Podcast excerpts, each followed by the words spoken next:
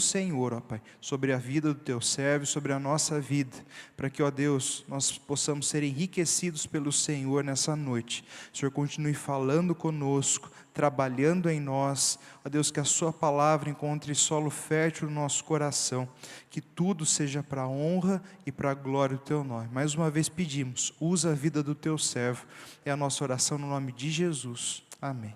Deus abençoe. Boa noite, irmãos. Que a graça e a paz de Jesus esteja sobre a sua vida. Amém. Glória a Deus. Eu sempre repito isso, mas é verdade. É um privilégio muito grande se levantar para expor a palavra de Deus. É, Deus se vale de homens pecadores, falhos, para expor a sua palavra. Então é um privilégio muito grande poder meditar e abrir o texto que ele revelou de si mesmo para que nós possamos ser desafiados por essa palavra. Eu gostaria já sem delongas que você abrisse a sua Bíblia, você que está no celular ou está com ela física, no capítulo 18 do Evangelho escrito por Lucas, algumas páginas depois do que o pastor Leandro acabou de ler. Lucas 18, a partir do verso de número 9. Lucas 18, verso 9. É uma passagem semelhante que vai falar um pouco sobre a relação entre os fariseus e os publicanos. Verso 9, diz assim o texto: Propôs também esta parábola a alguns que confiavam em si mesmos porque se considerar, por se considerarem justos, desprezavam os outros. Dois homens subiram ao templo com o propósito de orar, um fariseu e o outro publicano. O fariseu, posto em pé, orava de si para si mesmo, desta forma: Ó oh Deus, graças te dou, porque não sou como os demais homens, roubadores, injustos e adúlteros nem ainda como este publicano. Jejuo duas vezes por semana e dou dízimo de tudo quanto ganho. O publicano, estando em pé, longe, não ousava nem ainda levantar os olhos ao céu, mas batia no peito, dizendo: Ó Deus, se propício a mim, pecador. Digo-vos que este desceu justificado para a sua casa, e não aquele. Porque todo o que se exalta será humilhado, mas o que se humilha será exaltado. Um dos sentimentos que mais é, causam danos nos relacionamentos é o desprezo. O desprezo, ele faz sangrar a alma ele causa angústia. Obviamente que uma bofetada, uma agressão física, não é algo agradável. Mas ser desprezado ou ser desprezada, sem dúvida, é algo que machuca mais. Porque o desprezo está relacionado a quem nós somos. Quando somos desprezados, a nossa autoestima ela é atacada diretamente. Às vezes o marido despreza a esposa, nós temos outros casos onde a mulher despreza o marido. Quantos casos de pais que desprezam os filhos, filhos que desprezam os pais, irmãos que se desprezam entre si, chefes que desprezam, depreciam seus funcionários. Funcionários também que desprezam seus patrões.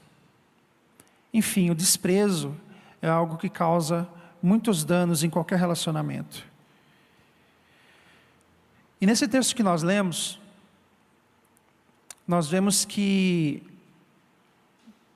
o comportamento de alguém que despreza o outro é porque este alguém tem a si mesmo em tão alta estima que ele se compara aos demais sendo superior. Esse é o principal problema desse texto. Veja que Jesus, ele acaba de contar uma parábola também do juiz Inico.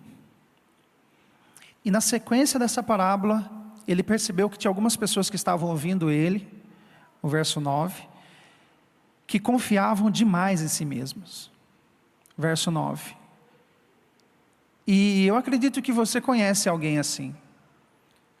Talvez quando você se olha no espelho, você encontra alguém assim. Alguém que confia demasiadamente em si mesmo. E um desdobramento direto de alguém que confia muito em si é desprezar os outros ao seu redor. Essa é a consequência direta, é o desdobramento direto de alguém que se acha, de alguém que não se enxerga, de alguém que não conhece a si mesmo. Aquele que despreza, aquele que é presunçoso, aquele que se jacta das suas qualidades, que é arrogante, a tendência é ele se sentir superior a todos que estão ao seu redor. Por isso que ele age com desprezo. E Jesus, ele é tão cirúrgico que ele conta essa parábola para essas pessoas utilizando-se do exemplo de um fariseu e de um publicano. Mas nós temos alguma coisa parecida com isso nas redes sociais, por exemplo. Porque as redes sociais, as pessoas são exatamente o que elas gostariam de ser, mas não o que elas são de verdade. Você não vai encontrar um Instagram com 10 milhões de seguidores com alguém que divulga os seus pecados, com alguém que divulga o quanto ele consome de pornografia, o quanto ele trai a sua esposa, você não vai encontrar um Instagram assim, ou uma, um Facebook, porque isso não dá ibope.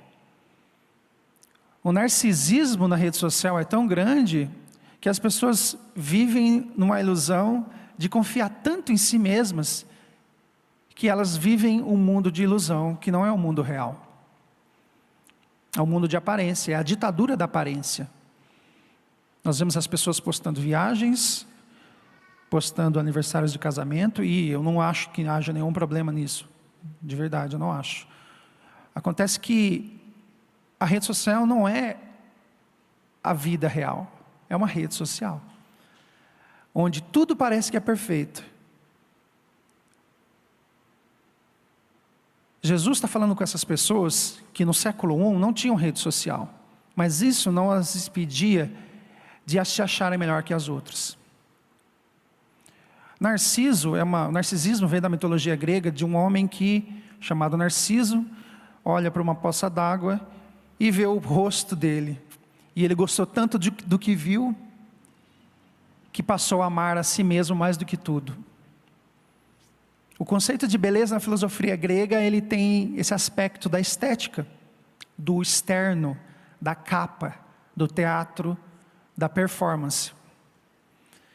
Então, esses homens nos quais Jesus está se referindo eram homens de performance, eram homens que o exterior deles era belo, pessoas que acima da média, sob nenhuma suspeita você imaginaria que eram pecadores, porque eles confiavam tanto em si mesmos que vendiam essa imagem. E é justamente esse comportamento que ele diz dos fariseus. Nós vemos que Jesus diz: olha, duas pessoas estão indo ao templo, um é fariseu e o outro é publicano. E o fariseu já é um velho conhecido nosso.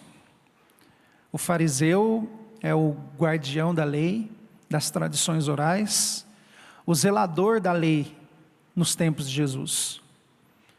Há muitas críticas a eles, jejuavam várias vezes na semana, davam o seu dízimo, é, haviam muitas prescrições nas quais eles zelavam. Mas o maior problema dos fariseus era colocar a tradição oral acima da palavra de Deus. Eles colocavam ela acima da própria lei. Então, era mais fácil você ser um publicano do que ser um fariseu, porque para ser um fariseu você precisava guardar muitos aspectos. E do outro lado nós temos o, o publicano. O publicano era aquele responsável por recolher os tributos de Roma, era um braço, era um dos tentáculos de Roma que tocavam lá na comunidade. Ele cobrava os impostos, e é verdade, bem verdade, que muitos deles cobravam além do que era estipulado pelo governo de Roma, e é por isso que eles eram muito odiados. Alguns deles eram defratores, eles cobravam além do imposto. Para de, não denunciar a comunidade, para não serem denunciados, as pessoas pagavam, além do tributo.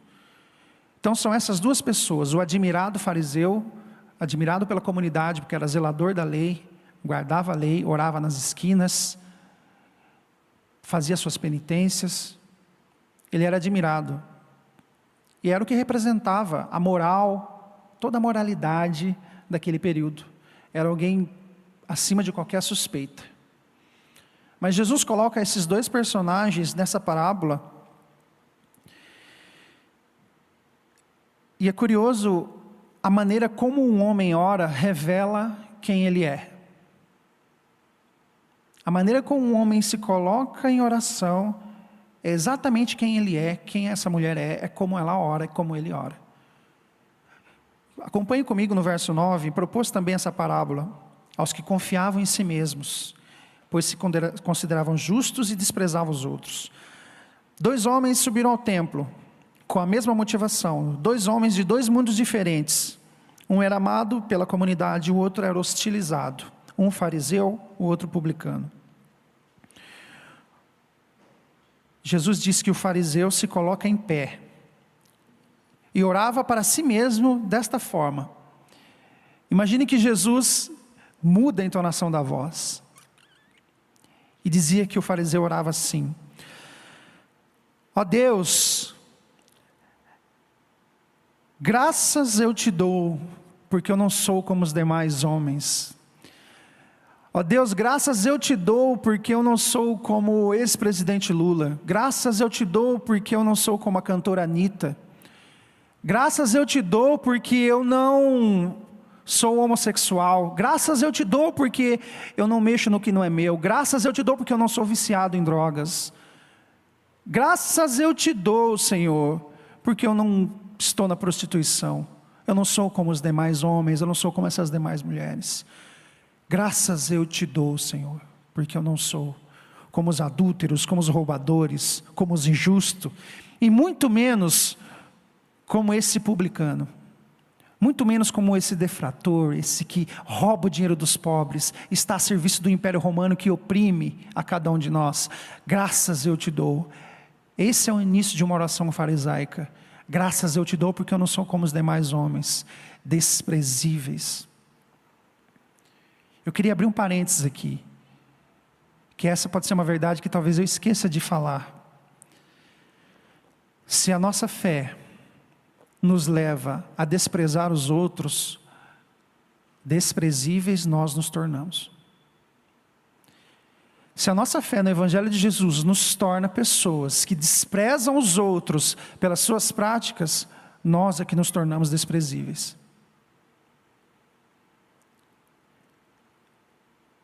Olha a oração, de auto, a explosão de autoconfiança, como um vulcão em erupção, uma erupção de, do eu, uma erupção de si mesmo, de se achar melhor do que os outros, porque você carrega uma Bíblia, porque você vem aos cultos, porque você.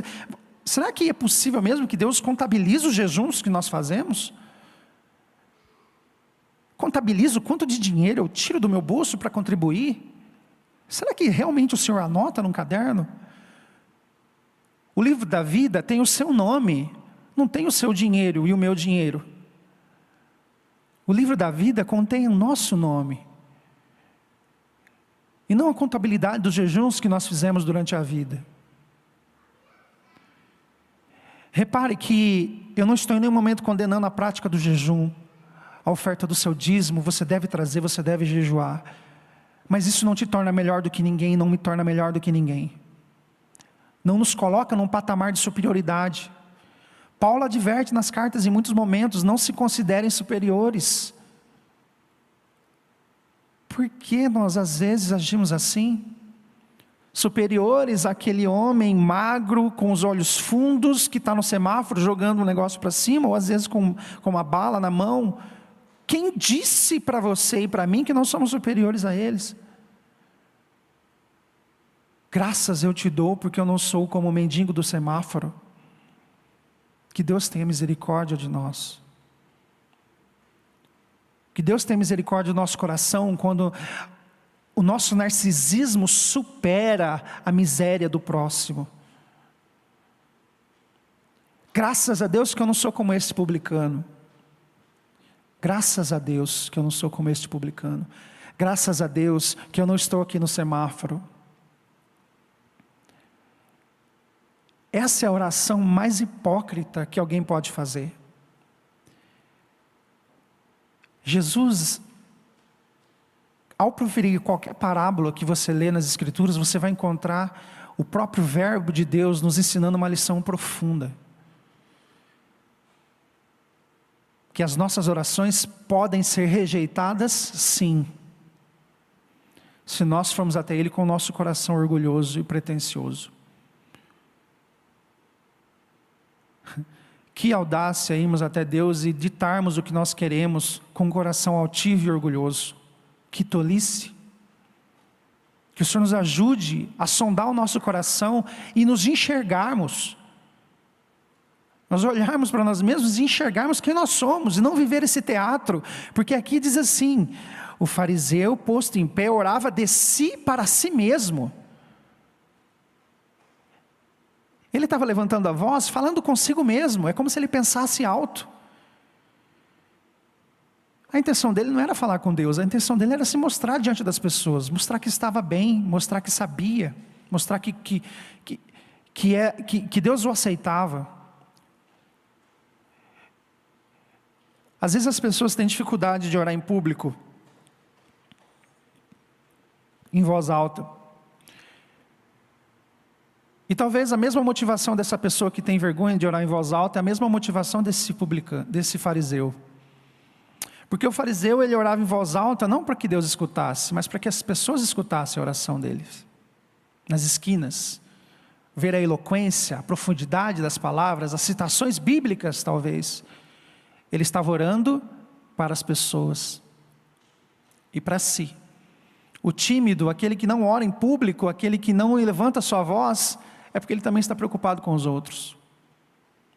No fim, os dois acabam deixando de orar a Deus, deixando de entregar o seu coração diante de Deus. A oração desse homem não é ouvida porque o seu coração está amando mais a si mesmo do que a Deus, do que o próximo. Repare que na sequência, nós vemos o publicano estando em pé, longe, não ousava nem ainda levantar os olhos aos céus, mas batia no peito, dizendo: Ó oh Deus, se propício a mim, pecador. O publicano era alguém hostilizado naquela época. E muitas pessoas os viam com essa com, essa, com esse desprezo mesmo, de pessoas que cobravam além do que era pedido. O israelita ele já é de dura serviço, o judeu, por ser oprimido por outras nações. E você vê, às vezes, alguns judeus trabalhando para o governo romano, como publicano, era visto como a escória da sociedade. E é maravilhoso como que o evangelho é na contramão das expectativas dos homens. O pastor Leandro leu agora há pouco e não teve nada combinado. Lucas 15, que Jesus sentava e comia com os publicanos. É engraçado a preferência de Jesus por pessoas nada promissoras socialmente. Se pegar bem lá atrás, você vê Moisés, era um assassino, matou um egípcio e Deus o transforma no libertador do povo. Davi, um assassino, um adúltero, e era um homem considerado segundo o coração de Deus. O Evangelho é revelado para os doentes, o Evangelho é revelado aos perdidos, a essa ovelha perdida. Jesus veio para salvar o que estava perdido. Aqueles que têm uma consciência de que já estão salvos e são arrogantes, se jactam na própria presunção, esses são abatidos pelo Senhor, porque soberba no reino dos céus não existe.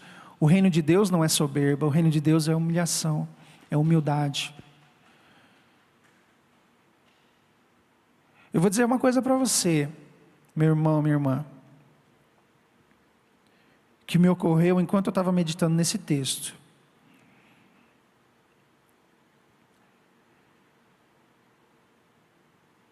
O publicano, ele entra no templo, ele fica de longe, ele sequer tem a audácia de levantar os olhos acima. A Bíblia diz que ele menciona o seguinte: ó Deus, batendo no peito, aquele homem batia no peito. Essa palavra no original ela diz assim: ele infligia punição em si mesmo, ele se feria, ele não tinha palavras para falar com o Senhor. O coração dele estava tão contrito e abatido por quem ele era, porque pode ser provavelmente que ele havia fraudado pessoas, que ele havia cobrado mais do que deveria. Ele não era pecador porque era publicano, ele estava arrependido porque ele havia cometido alguma coisa grave, ou muitas vezes. E aquele homem batia no peito, falando: Senhor, tem misericórdia da minha vida, ser propício a mim. A minha ressalva é que talvez pode ser que o Senhor às vezes rejeite a sua e a minha oração quando nós estamos aqui, se jaquitando muitas vezes por sermos salvos e ouve as orações de uma casa de prostituição. De prostitutas que têm vendido o seu corpo para muitas vezes sustentar sua família, os seus filhos, e clamam a Deus que querem sair daquela vida. Daquela vida de prostituição, daquela vida de entrega. Pode ser que talvez o Senhor esteja ouvindo a oração de um homossexual agora, nesse momento aqui, ó, de, um, de um transexual que mudou todo o seu corpo, que fez cirurgias, e que quando ele deita no seu travesseiro, ele fala: Senhor, eu não quero mais continuar nessa vida, seja propício a mim, tem misericórdia da minha vida. Pode ser que talvez num bar, Deus esteja ouvindo a oração de um bar e não esteja ouvindo a sua e a minha, de um homem que está dando o remédio errado para a sua doença, para o seu desânimo, afogando a sua vida no álcool. Senhor, dá mais uma chance para mim, tem misericórdia da minha vida. Ou mesmo um usuário de entorpecente debaixo dessas pontes da cidade, batendo no seu peito e dizendo: Senhor, tem misericórdia da minha vida. Eu acho que não há mais chance para mim. O que o Senhor Jesus trata nessa parábola é uma lição muito desafiadora para cada um de nós. De que não pode haver desprezo vindo da nossa parte para as pessoas que nós achamos que não servem a Deus porque adoram o pecado, porque amam fazer o que fazem. Essas almas clamam por salvação. Apesar dos seus corpos estarem entregues ao pecado, as suas almas gritam nos seus corações, clamando por misericórdia, clamando por libertação. Assim como Deus, o Senhor Jesus pescou aquele homem gadareno, de dentro dele mesmo, havia uma guerra entre ele e seis mil demônios. O Senhor Jesus o pescou de lá de dentro, expulsou aqueles demônios e sobrou aquele homem. Da mesma forma, nós devemos crer que a libertação para um transexual, nós não podemos desprezá-los. A libertação para um usuário de entorpecente, a libertação para um bêbado, a libertação para um alcoólatra. Onde há arrependimento, há festa no céu. No meio dessa parábola houve festa no céu. Isaías 57,15 diz que o nosso Deus, Ele é o santo e Ele habita no alto e santo lugar, mas Ele também habita com o que tem o coração contrito. O coração contrito, independente onde ele esteja, debaixo de uma ponte, numa rua de prostituição, debaixo de uma árvore consumindo drogas, se há um coração contrito, o Senhor está com ele. Um coração arrependido de quem tem sido, de quem tem se tornado, do que tem feito. Abel e Caim, quando eles levam a oferta ao Senhor, repare que quem é rejeitado não é a oferta de Caim, é Caim que é rejeitado. Consequentemente, a sua oferta. Quem foi rejeitado nessa parábola foi o fariseu, não foi a oração dele. Quando pessoas arrogantes se aproximam do Senhor, é como se o Senhor apertasse a tecla mudo e deixasse a pessoa falando. O Senhor não dá os ouvidos, porque as iniquidades são tantas que as orações, é como se o ouvido do Senhor se tampasse para as orações e sua mão se encolhesse. Isaías também no capítulo 1, ele diz assim: eu, eu estou cansado dessa cerimônia que vocês fazem a orar, dessa vida que vocês têm levado, eu estou cansado dessas festas. As orações de vocês se multiplicam aos montes, mas eu não as ouço. Joel também registra isso no capítulo 2. Toda vez que havia uma profecia de calamidade para o povo, que Deus ia vir com juízo para tratar a impiedade do povo, o povo se aparentemente se arrependia, rasgava suas vestes, jogava cinza sobre a cabeça. Que o Senhor ensina para a gente através dessa parábola é o que ele ensinou para Joel e o que ele ensina durante todo o Antigo Testamento. Eu não quero performance, eu não quero eloquência, eu não quero cenas, eu não quero teatro. Eu não quero que vocês rasguem as vestes, eu quero que vocês rasguem o coração diante de mim. Eu quero que vocês se derramem diante da minha presença por completo. Não adianta engrossar a voz, não adianta usar palavras bonitas. Essa cena, não, eu, eu não caio nessa cena. O que me interessa é um coração quebrantado, um coração arrependido diante de mim. Se você olhar a oração do publicano e do fariseu, você vai ver que a oração do fariseu tem seis vezes mais palavras do que a do publicano. Você pode contar que você vai ver. Não é por muito falar que o Senhor vai ouvir a nossa oração, não é por muito repetir que o Senhor vai ouvir a nossa oração, não é tempo de oração diante de Deus necessariamente, mas é o quanto o seu coração está nisso. No sermão de domingo passado, o pastor Leandro falou sobre para nós considerarmos o nosso caminho, na passagem de AG1. E me parece que talvez essa noite esteja, o Senhor esteja fazendo a mesma coisa. Coloque o seu coração no seu caminho, considere o seu caminho. A diferença entre a oração que é aceita por Deus e a oração que é rejeitada por Deus é o quanto você se humilha diante dele.